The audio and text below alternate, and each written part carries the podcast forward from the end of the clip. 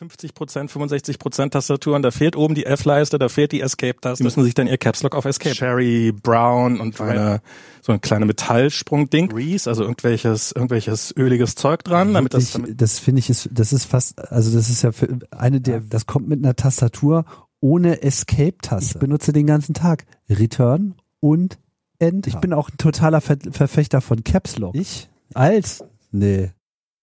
muss dir mal jemand zum CAE einladen.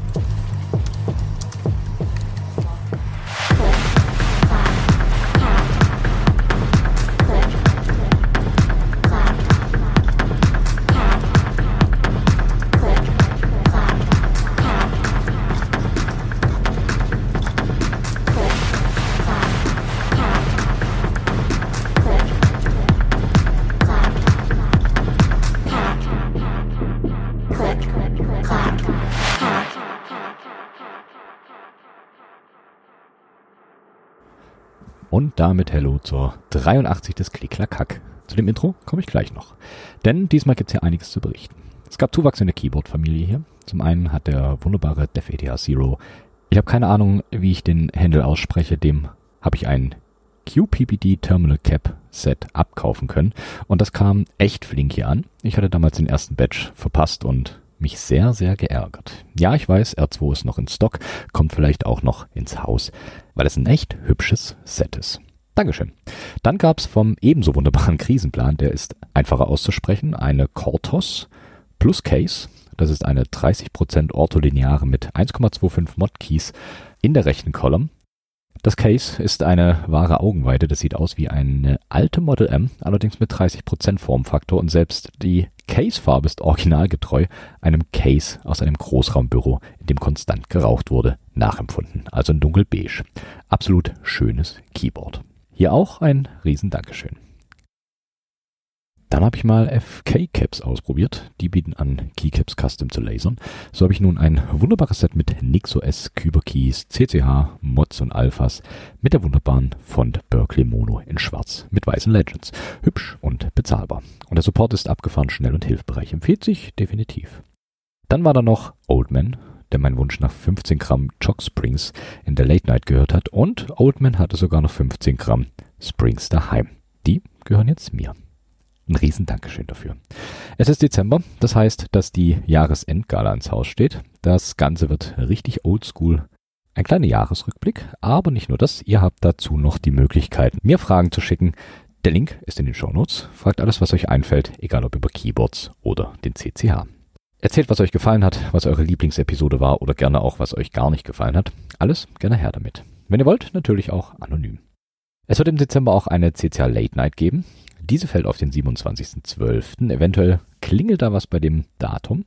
Dieses Jahr ist wieder CCC-Kongress und ich selber werde nicht dort sein, aber dafür ein Teil der CCH Late Night Belegschaft. Nun gibt es auf dem Kongress auch das wunderbare Sendezentrum, also die Anlaufstelle für Podcasts und PodcasterInnen. Ich habe da mal den CFP abgeschickt und einen Slot angefragt. Vielleicht gibt es dieses Jahr eine CCH Late Night vom Kongress. Ich halte euch auf dem Laufenden. Dann formen sich wohl so langsam die Pläne für die Mechanicon 2024. Es sind Umfragen aufgetaucht, die darauf schließen lassen, dass die Mechanicon im März stattfinden wird. Zwar hat die Schwiegermutter März Geburtstag, aber ich habe schon die Freigabe, dass, wenn die Mechanicon an dem Tag sein sollte, ich trotzdem vor Ort sein werde. Dann war da noch der CCH Geburtstag im Februar. Da ich die letzten Wochen krank war, ist die Planung etwas in Stocken gekommen, nimmt jetzt aber wieder volle Fahrt auf. Und auch hier halte ich euch natürlich immer top aktuell. Dann wurde unser allerliebstes Hobby von Mr. Podcast himself, Tim Britloff, in der Freakshow attackiert. Daher auch das Intro. Ein CCH Ultra und, und treues Late-Night-Member Fuka hat vorgeschlagen, ein CRE zum Thema zu machen. Finde ich gut, Mr. Britloff, sollten Sie das hier hören. Sie wissen, wo Sie mich finden können. Dann gab es noch einen Geburtstag. Happy Birthday, Discord-Server, dessen Namen nicht genannt wird. Schön, dass ich, wenn auch ein sehr ruhiger Teil, davon sein darf. Und last but not least, das Damfine Keyboards. Das hatte ich auf Eis gelegt und überlegt, was ich damit anstellen will. Da wird es jetzt auch bald Neuigkeit geben. Ich habe da eine Idee, die ganz cool sein könnte. Ihr könnt gespannt sein. So, genug Neuigkeiten. Los geht's mit Keyboard Nördereien.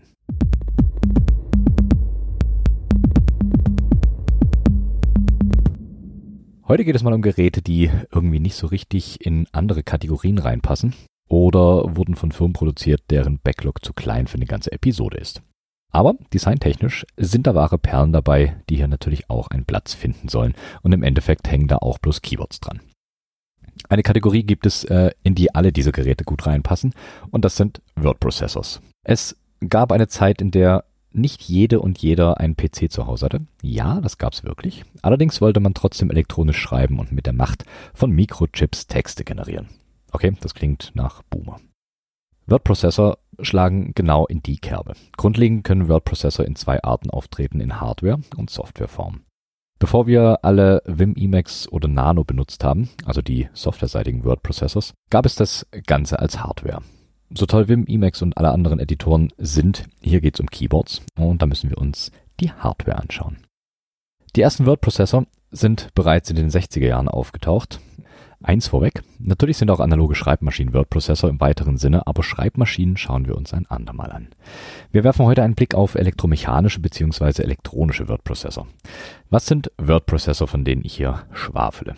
Grundlegend sind Wordprozessor Hardware, die die Eingabe, Bearbeitung, Formatierung und Ausgabe von Text ermöglichen. Das geht, wie gesagt, auch mit Software. Na, hier hier geht es um die Hardware.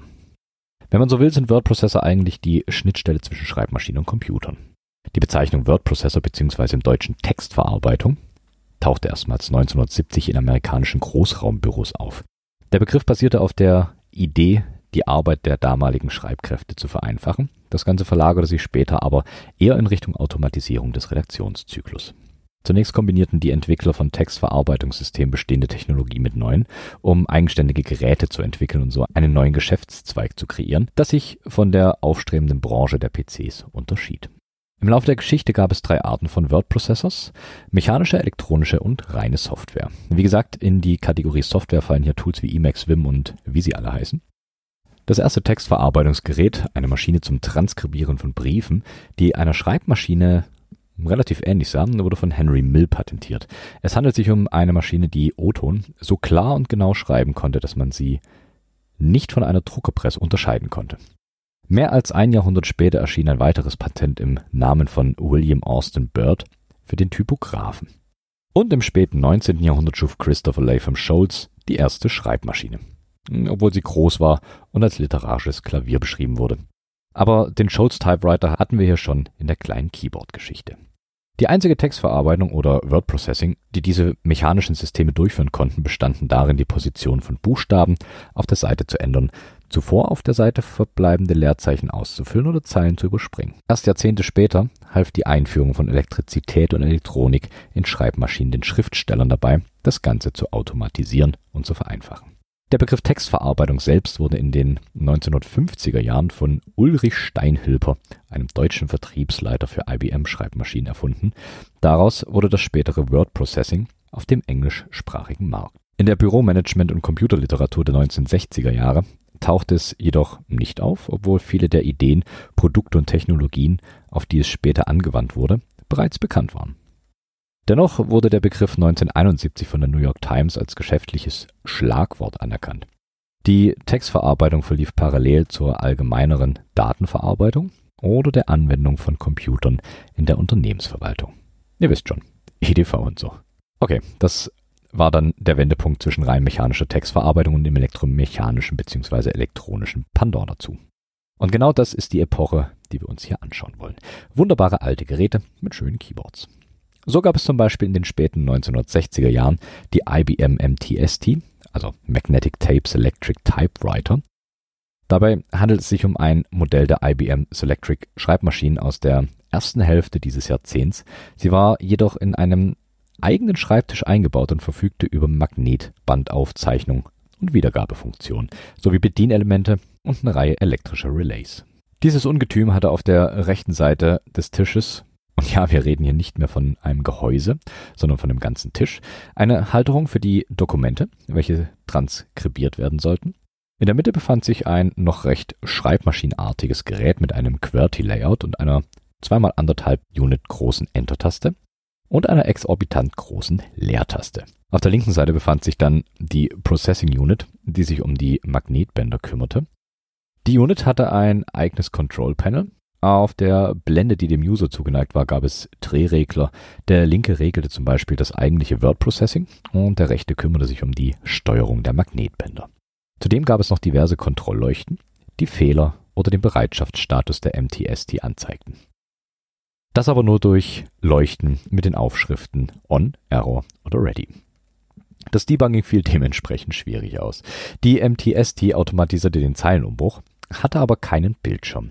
Mit diesem Gerät konnte ein Benutzer Text neu schreiben, der auf einem anderen Band geschrieben wurde und es ermöglichte auch eine eingeschränkte Zusammenarbeit. In dem Sinne, dass ein Benutzer das Band an eine andere Person senden konnte, damit diese das Dokument bearbeiten oder eine Kopie erstellen konnte.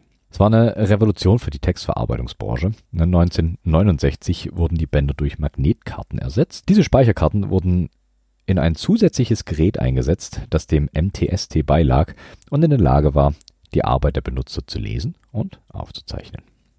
Also alles in allem ein sehr wichtiger Schritt zwischen Schreibmaschine und PC. In den frühen 1970er Jahren explodierte quasi die Entwicklung rund um Word-Prozessor und vollzog so in großen Schritten von reinen Schreibmaschinen zu computergestützten Systemen zu entwickeln. Zwei weitere Meilensteine, die hier nicht ganz unerwähnt bleiben dürfen, gerade in Verbindung mit Word-Prozessor, sind zum einen die Diskette, die IBM Anfang der 70er Jahre entwickelt und zur ähnlichen Zeit auch die Entstehung der Systeme, die es Usern ermöglichte, die Dokumente, die bearbeitet werden sollten, auf Röhrenmonitoren darzustellen. Zu den Pionieren dieser Zeit zählten hier James Lincoln und Robert Alexiak, die Linoplex Systems gründeten.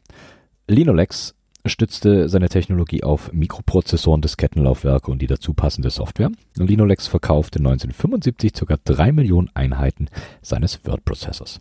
1975, man bedenke, das ist ein Jahr vor Release des ersten Apple-Computers. Zu diesem Zeitpunkt war allerdings Linolex nicht mehr Linolex, sondern wurde schon verkauft an 3M. Der Word-Prozessor, den Linolex damals produzierte, war auch ein wunderschönes Gerät. Nicht ganz handlich, aber schick. Die Tastatur selber ist in vier Parts aufgeteilt, einem Main Cluster, einem 2x4 Modifier Cluster, einem 3x4 Modifier Cluster und einem 2-Key Cluster mit jeweils zwei Unit Keys. Der Hauptcluster ist ein ganz normaler Row Stagger im QWERTY Layout. Er hat Stepped Modifier, das heißt Shift Caps Lock sind alle mit Stepped Keycaps. Eine orbitantlange Spacebar und nur einem einzigen Modifier neben dem Space. Der zweite Cluster ist zwei Keys breit und vier Keys in den Columns. Und daneben gibt es die zwei, zwei Unit Keys, die übereinander angeordnet sind. Was auf den einzelnen Modifiern drauf ist, lässt sich leider nicht rausfinden, da es doch relativ wenige Bilder von diesem wunderbaren Gerät im Internet zu finden gibt. Zur gleichen Zeit produzierte die Lexitron Corporation auch eine Reihe spezieller Textverarbeitungs-Mikrocomputer. Lexitron war 1978 das erste Unternehmen, das in seinen Modellen einen vollgroßen Videobildschirm, also ein CRT, verwendete. Lexitron verwendete zudem fünf ein Viertel Zoll Disketten, die zum Standard im Personalcomputerbereich wurden. Die Programmdiskette wurde in ein Laufwerk eingelegt und das System gestartet. Anschließend wurde die Datendiskette in das zweite Laufwerk eingelegt. Das Betriebssystem und das Textverarbeitungsprogramm wurden in einer Datei zusammengefasst. Die Lexitron-Geräte, in diesem Fall das Lexitron VT 1303, sah relativ ähnlich aus, hat ein schwarzes Frontpanel gehabt und ein weißes Gehäuse. Das Keyboard ist hier ein kleines bisschen kleiner ausgefallen. Es ähnelt eher im Hauptcluster einer 60% Tastatur nur ohne die Modifier rechts und links neben der Spacebar, hatten Standard QWERTY Layout und auch die Modifier selber sowie Shift und ähnliches sind relativ bekannt. Zudem gibt es auf der linken Seite noch vier Keys in einer Column und auf der rechten Seite vier Keys ebenfalls in einer Column und oben drüber sind es insgesamt noch noch 19 Modifier Keys, die sich um die Textverarbeitung selber kümmern. Die Keycaps selber sind in hellgrau bis beige gehalten mit schwarzen Zeichen oben drauf. Ein weiterer Pionier der Textverarbeitung war Weidek. Die entwickelten 1973 das erste moderne Textverarbeitungssystem, das Weidek Word Processing System. Es verfügte über mehrere integrierte Funktionen, wie die Möglichkeit, Inhalte per Diskette zu verteilen und auszudrucken. Das Weidek Textverarbeitungssystem wurde damals für 12.000 Dollar verkauft. Inflationsbereinigt sind es ca. 60.000 Dollar. Die Weidek-Geräte sind etwas sonderbar. Normalerweise geht man davon aus, dass die verbauten CRT-Monitore meistens im Querformat bzw. Landscape verbaut sind. Beim Wideck ist das allerdings nicht der Fall, denn hier ist der Monitor hochkant verbaut. Das Ganze ist wieder auf einem Tisch platziert, hat insgesamt ein weißes Case und wieder ein schwarzes Frontpanel für den Benutzer bzw. die Benutzerin. Man hat einmal das hochkant CRT-Display und daneben ein paar Lämpchen, die den Status der Maschine anzeigen. Das Keyboard selber ist auch in schwarz gehalten und hat weiße Legends. Insgesamt ist es ein Row-Stagger QWERTY-Layout mit einem riesigen Enter. Wieder kein Modifiern neben der Spacebar, aber dafür schon oben eine leicht erkennbare F-Tastenreihe, wenn auch nur mit, mit 10 Keys. Dafür gibt's aber etwas abgesetzt rechts neben der Haupttastatur den Cursor-Cluster, allerdings als Cursor-Kreuz und nicht als Inverted T, wie wir das heute kennen, und zusätzlich noch ein paar Modifier über dem Cursor-Cluster. An sich relativ hübsch und sehr, sehr futuristisch. Schließlich setzen sich nach und nach auch CRT-Monitore durch. So geschehen Anfang der 1980er Jahre bei den Wang Laboratories. Laboratories. Während frühe computergestützte Textverarbeitungssysteme oft teuer und schwer zu bedienen waren, also eher wie Großrechner aus den 60ern, war das Wang System eine echte Büromaschine, die für Organisationen wie mittelgroße Anwaltskanzleien erschwinglich und leicht zu beherrschen und zu bedienen war. Die Wang Laboratories wurden schnell zum Standard in der Branche. Der Ausdruck Textverarbeitung bezog sich dann schnell auf CRT-basierte Maschinen, die den der Wang Laboratories ähnelten. Es entstanden zahlreiche Maschinen dieser Art, die typischerweise von traditionellen Bürogeräteherstellern wie IBM, IS Data Machines, CPT und NBI vermarktet wurden.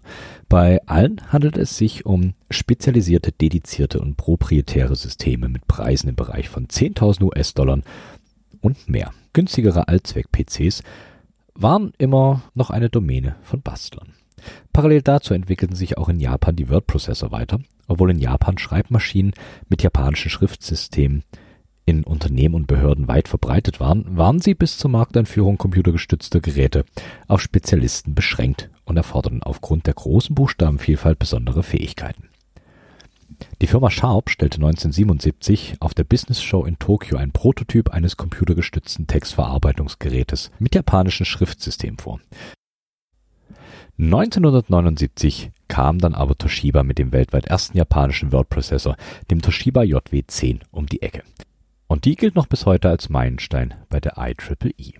Die JW10 fällt ein kleines bisschen größer aus von der Tastatur. Wir haben hier quasi fast eine Full Size. Das Ganze ähnelt einem japanischen ISO-Layout. Nur, dass es hier keine durchgängige Space-Taste gibt, sondern statt der Space 4 1,5 Unit breite Keys. Dazu rechts und links Modifier dazu. Rechts vom Hauptcluster gibt es noch einen Cursor-Cluster, ebenfalls kreuzartig angeordnet. Ganz außen auf der rechten Seite findet sich ein Ziffernblock. Zwischen Cursor Cluster und Ziffernblock befinden sich noch Modifier, genauso wie an der Oberseite des Main Clusters. Dort gibt es ebenfalls Modifier. Die Keycaps selber sind gehalten in beige mit schwarzen Zeichen für die Alphas, schwarz mit weißen Zeichen oder grau mit weißen Zeichen für die Modifier. Sieht ziemlich schick aus, sieht sogar aus, als wären es Double Shot Keycaps. Was sich darunter befindet, kann ich leider nicht sagen, denn die Switch-Auswahl bei den Word-Prozessoren ist leider relativ selten wirklich gut dokumentiert. Das hat Sharp nicht wirklich auf sich sitzen lassen und brachte dann den Sharp Shoin WD J150 auf den Markt. Das japanische Schriftsystem verwendet eine große Anzahl von Kanji, also logografischen chinesischen Schriftzeichen, deren Speicherung zwei Bytes erfordert, sodass es nicht möglich ist, für jedes Symbol einen Key zu haben. Die japanischen Word-Prozessor wurden durch die Entwicklung der japanischen Eingabemethode, also eine Folge von Tastendrücken mit visueller Rückmeldung, die ein Zeichen auswählt, möglich, die heute in PCs weit verbreitet ist. Oki beispielsweise brachte im März 1979 den Oki Word Editor 200 mit diesem Kana-basierten Tastatureingabesystem auf den Markt. Im Jahr 1980 stiegen mehrere Elektronik- und Bürogerätemarkt mit kompakteren und erschwinglicheren Geräten in diesen schnell wachsenden Markt ein. Beispielsweise stellte die auch hier schon erwähnte NEC Corporation den NWP 20 vor und Fujitsu brachte den Fujitsu Oasis auf den Markt. Während der durchschnittliche Stückpreis 1980 bei 2 Millionen Yen lag, also umgerechnet ca. 14.300 US-Dollar, sank er 1985 auf 164.000 Yen, also 1200 US-Dollar. Die japanischen Word-Prozessor waren auch nach Aufkommen des PCs nach wie vor relevant und interessant, schlicht und ergreifend, da sie tendenziell tragbarer waren. Ein Bürocomputer, in Anführungszeichen, war anfangs zu groß, um ihn mit sich herumzutragen. Und in Unternehmen und bei Akademikern, später auch bei Privatpersonen, wurden diese dann alltäglich. Dann kam der Aufschwung der PCs und Laptops und löste damit die klassischen Word-Prozessor ab.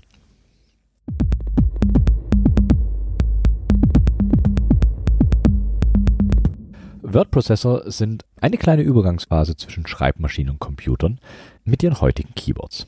Wahrscheinlich hätte sich Computer und die dazu passenden Keyboards auch ohne die Word-Prozessor entwickelt, aber mit Sicherheit nicht ganz so schnell. Wenn euch noch was auf dem Herzen liegt, meldet euch auf Discord, in Matrix, per Mail oder auf Mastodon. Das findet ihr auch alles auf klicklackhack.de und hier in den Shownotes. Auch für Sie, Herr Britlove. Und haut eure Fragen raus für die Jahresendgala. Jetzt bekommt ihr noch Musik. Diesmal das One-Up Collective mit Sophia. Vielen Dank fürs Zuhören und macht's gut. Verklag mich nicht, Tim. Ist nur Spaß.